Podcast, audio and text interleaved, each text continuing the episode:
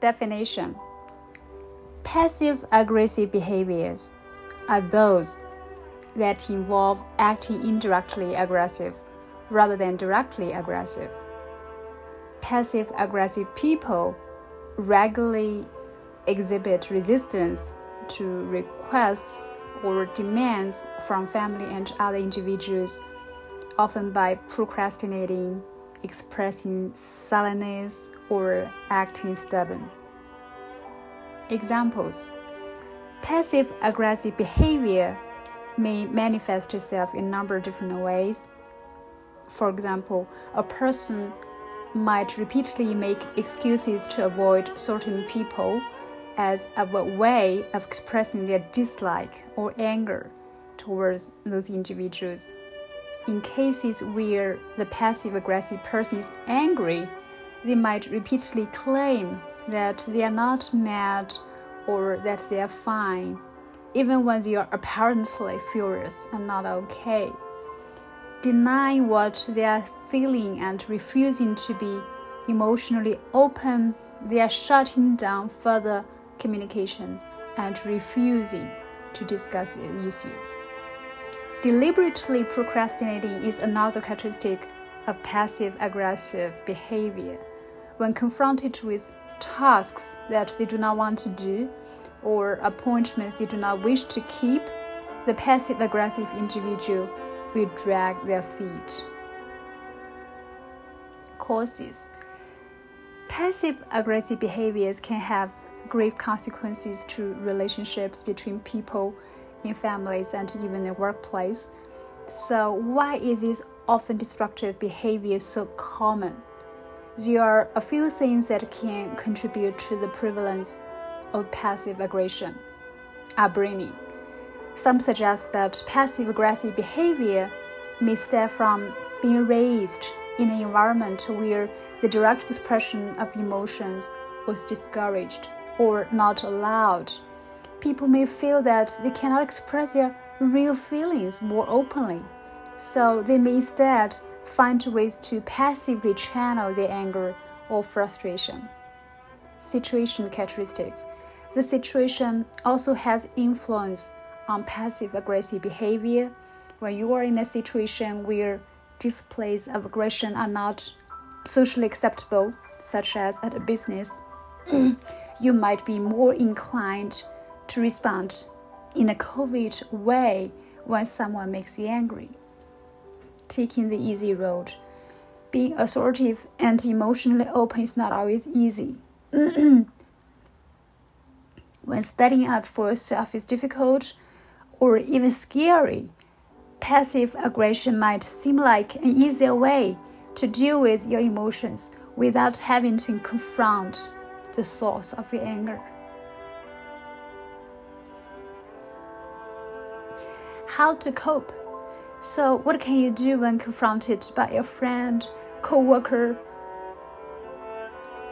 who regularly engages in passive aggression? The first step is to recognize the signs of such behavior.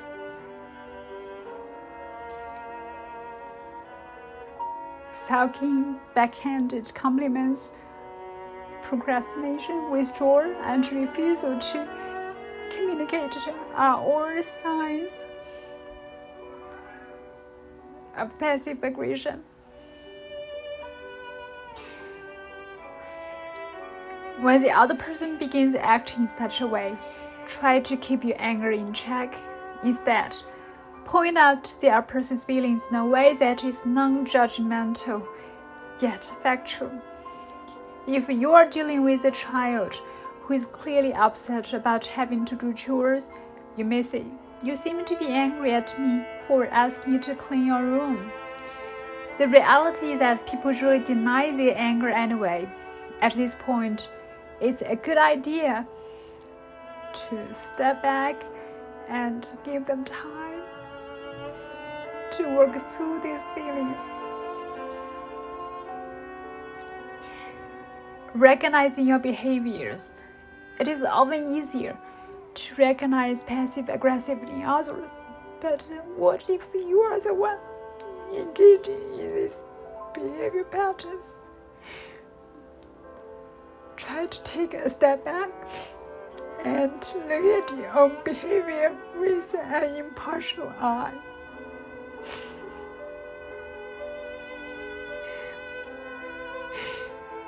Do you often find yourself sulking when you are unhappy with someone else?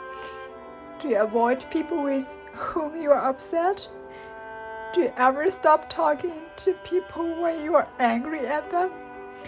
Do you put off doing things as a way to punish others? Do you sometimes use sarcasm to avoid engaging in meaningful conversations? If you feel that passive aggressive behavior is damaging your relationships, there are steps you can take to change how you relate to others. Here are some ways to address your behavior. Improve your self awareness. Passive aggressive actions sometimes stem from not having a good understanding of why you're upset or what you are feeling. Start paying attention to what is going on as you react to different people and situations. Give yourself time to make changes.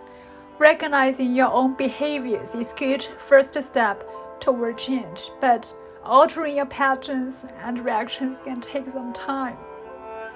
Practicing expressing yourself, understanding your emotions, and learning to express your feelings appropriately is important step toward ending passive aggressive behaviors.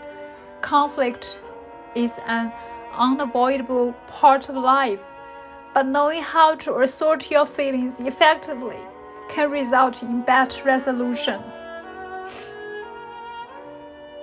Passive aggressive behavior can be destructive, but chances are that we all respond in such ways at times.